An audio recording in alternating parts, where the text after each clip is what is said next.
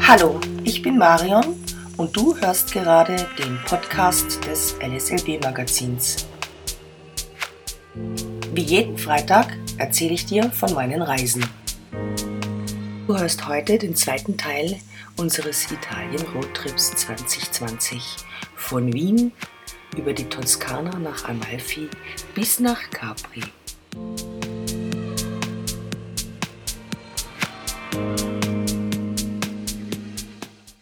In dieser Episode nehme ich dich mit auf eine Autofahrt von Positano nach Amalfi, Minori, Vaiori bis nach Raito und wieder retour.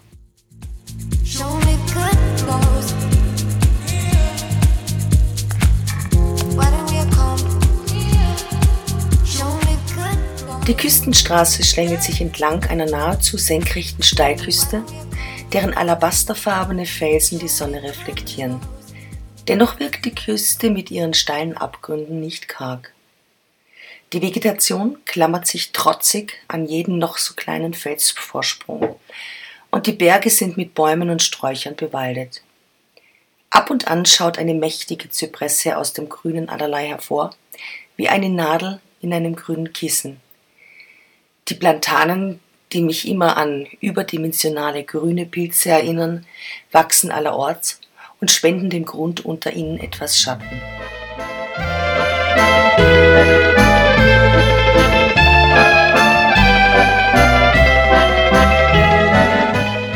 Unter dir liegen Orte mit verwinkelten Straßen und roten Dächern. Spitz erheben sich Kirchtürme und die Kuppeln der Basilikas mit ihren bunten Dachkacheln reflektieren die Vormittagssonne. Der Himmel ist blitzblau und klar und der Horizont vermischt sich mit dem azurblauen Meer. Dieses Licht ist einfach phänomenal. Das Meer klatscht temperamentvoll gegen die Felsen und ab und an vernimmt man ein dumpfes Gurgeln. Viele Höhlen und Hohlräume fluten und leeren sich regelmäßig. Ein Geräusch, als ob die Küste atmen würde. So ist es irgendwie kein Wunder, dass sich in dieser Gegend so viele Maler und Schriftsteller niedergelassen haben. Sogar ich würde jetzt gerne meinen Malkasten mithaben. Aber wir sind im Auto unterwegs und so versuche ich meine Eindrücke mittels Fotos festzuhalten.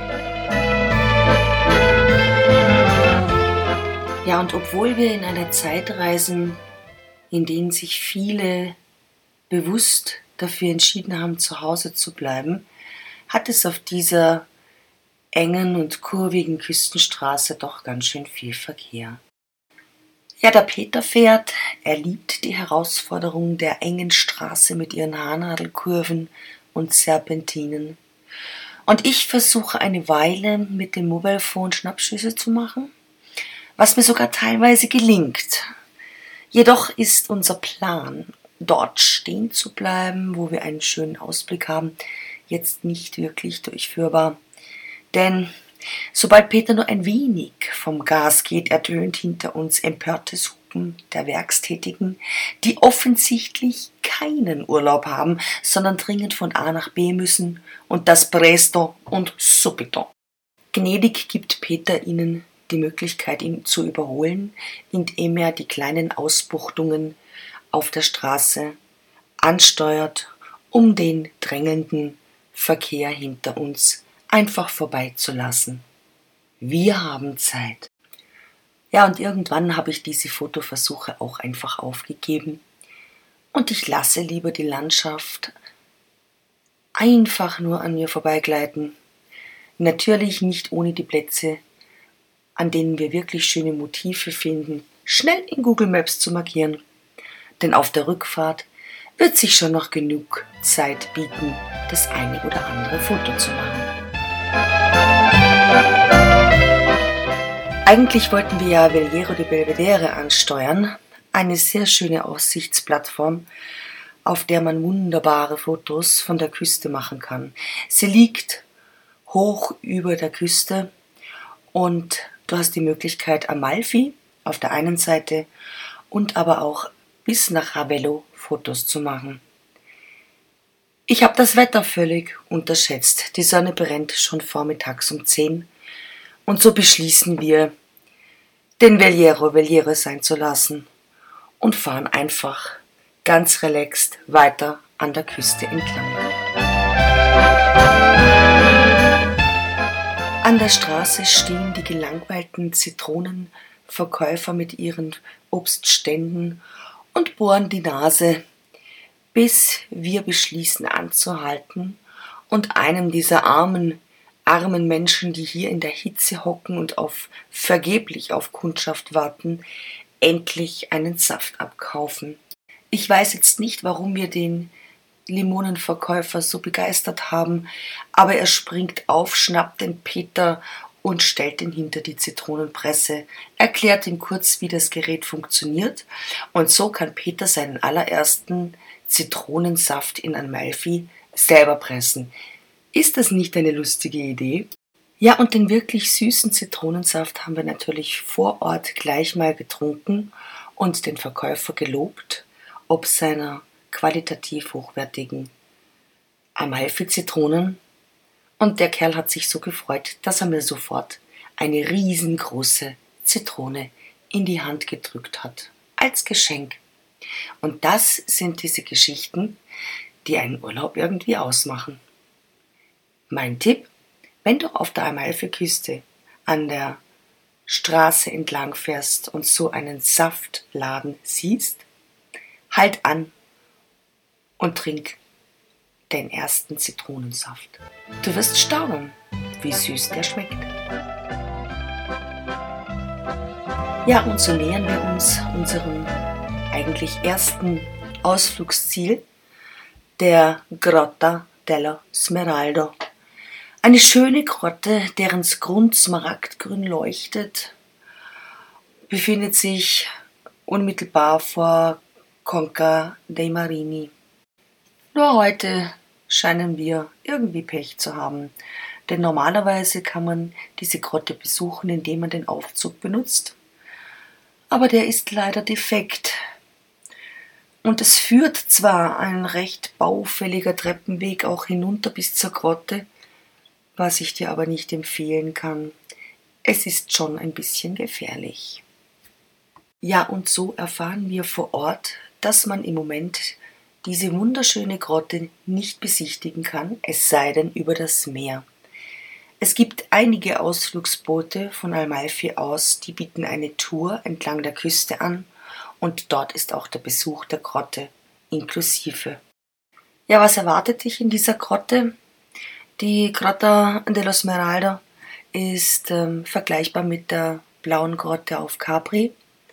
Im Prinzip ein Ponton, nur in grün. Und äh, ja, sie leuchtet in smaragdfarbenen Schattierungen. Und das Besondere ist, 1952 hat man unten am Grund der Grotte weiße Keramikfiguren aufgestellt, Maria, Josef und das Jesuskindlein. Und diese Keramikfiguren leuchten vom Meeresboden überirdisch hinauf zu dir das Ganze ist ein sehr mystischer, schöner Altar. Ja, so stehen wir beide dann an der Balustrade, schauen sehnsüchtig runter auf die Grotte. Hätten sie so gerne besucht. Stattdessen gehe ich mal Souvenirs kaufen, denn unmittelbar in der Nähe dieser Grotte ist ein schöner Keramikladen mit wunderschönen Sachen aus diesen bunten Glasuren, die so berühmt sind hier auf der Amalfi-Küste.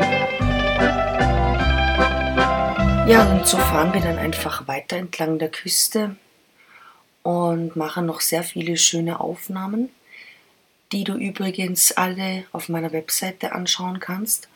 Und ich habe mir auch die Mühe gemacht, dass ich dir diese Fotospots über Google Maps heraussuche und dir die Karten einbinde in die Webseite, so kannst du, wenn du selbst unterwegs bist, über Google Maps diese Punkte finden, beziehungsweise du fährst nicht dran vorbei, sondern Google Maps macht ein leises Piep-Piep, wenn du dort in der Nähe bist.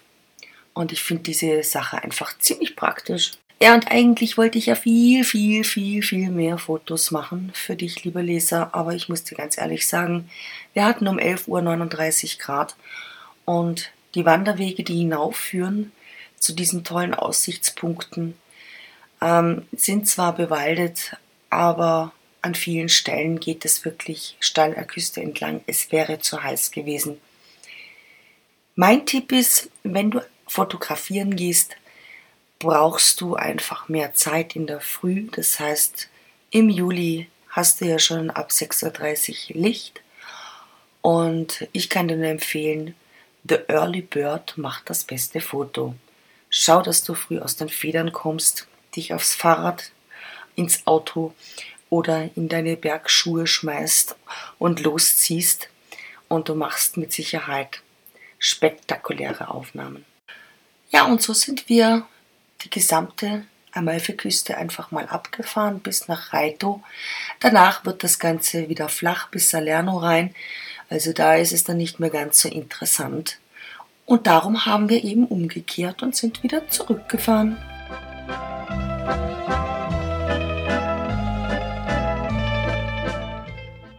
Und auf diesem Rückweg, kurz vor Amalfi, hatte ich Hunger.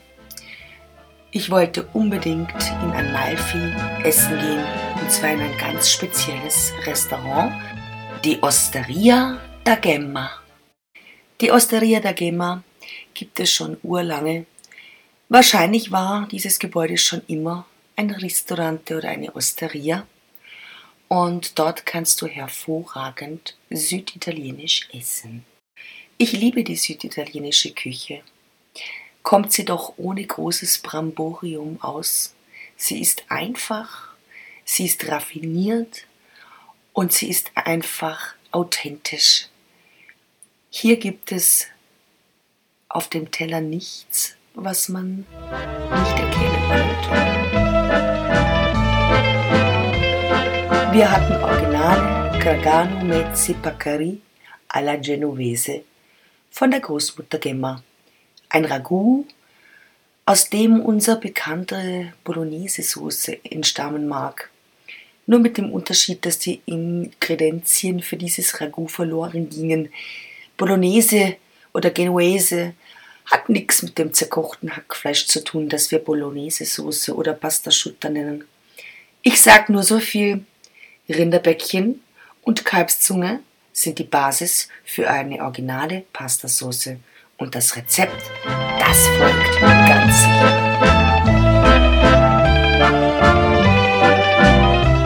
Ja, und dann ging es wieder zurück nach Positano, wo wir dann am nächsten Tag, unseren letzten Tag und die letzte Nacht verbracht haben. Tagsüber haben wir die Hitze im Beachclub Arienzo überdauert mit wunderbaren Muscheln, Pasta, Roséwein, einem netten Pläuschen mit den Kellnern und einem wunderbaren Strand mit knallorangefarbenen Sonnenschirmen und Liegen mit einem fantastischen Blick links vorbei an der steilen Mauer und steilen Küste auf diese See. Ah, es war einfach herrlich und vier Tage Amalfi sind einfach viel zu kurz. Wenn du es irgendwie einrichten kannst in deinem eigenen Urlaub, bleib da länger. Fazit. Wir kommen wieder. Geplant ist nächstes Jahr im Frühling. Und da wird es ein bisschen sportlicher zugehen. Denn eigentlich bietet sich die Amalfi-Küste an, erwandert zu werden. Es gibt sehr viele Wanderwege, der Sentiero, der heißt einfach der Weg. Manche nennen ihn auch Weg der Götter. Dann gibt es den Sentiero de la Limone. Und dieser liebe Corey Walls hat mich eigentlich schon vor Monaten in YouTube so inspiriert, diese Wege alle zu gehen. Und leider war es im Juli viel zu heiß. Darum findest du auch in meinem Artikel ganz unten einen YouTube-Link und der ist eben vom besagten Corey Waltz, ein wirklich toller YouTube-Vlogger, ein Reisejournalist, der diese Dokumentation eben in YouTube hochgeladen hat. Und die heißt einfach Wanderlust an der Almaife-Küste Italien-Doku. Echt sehenswert, schaut euch den an.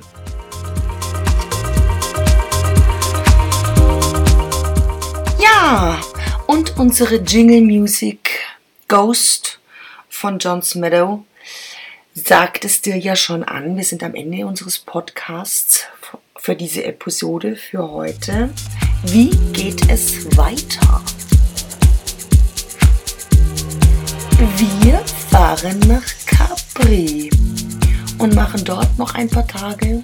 Unter anderem gibt es Eindrücke von einem ganz tollen Hotel und eine sehr schöne Schiffstour rund um die Insel und auch die Gründe, warum wir diese saublöde, überlaufene Grotte ausgelassen haben und was wir stattdessen entdeckt haben. Also bleibt dabei. Bis nächsten Freitag. Baba, deine Marion on Air.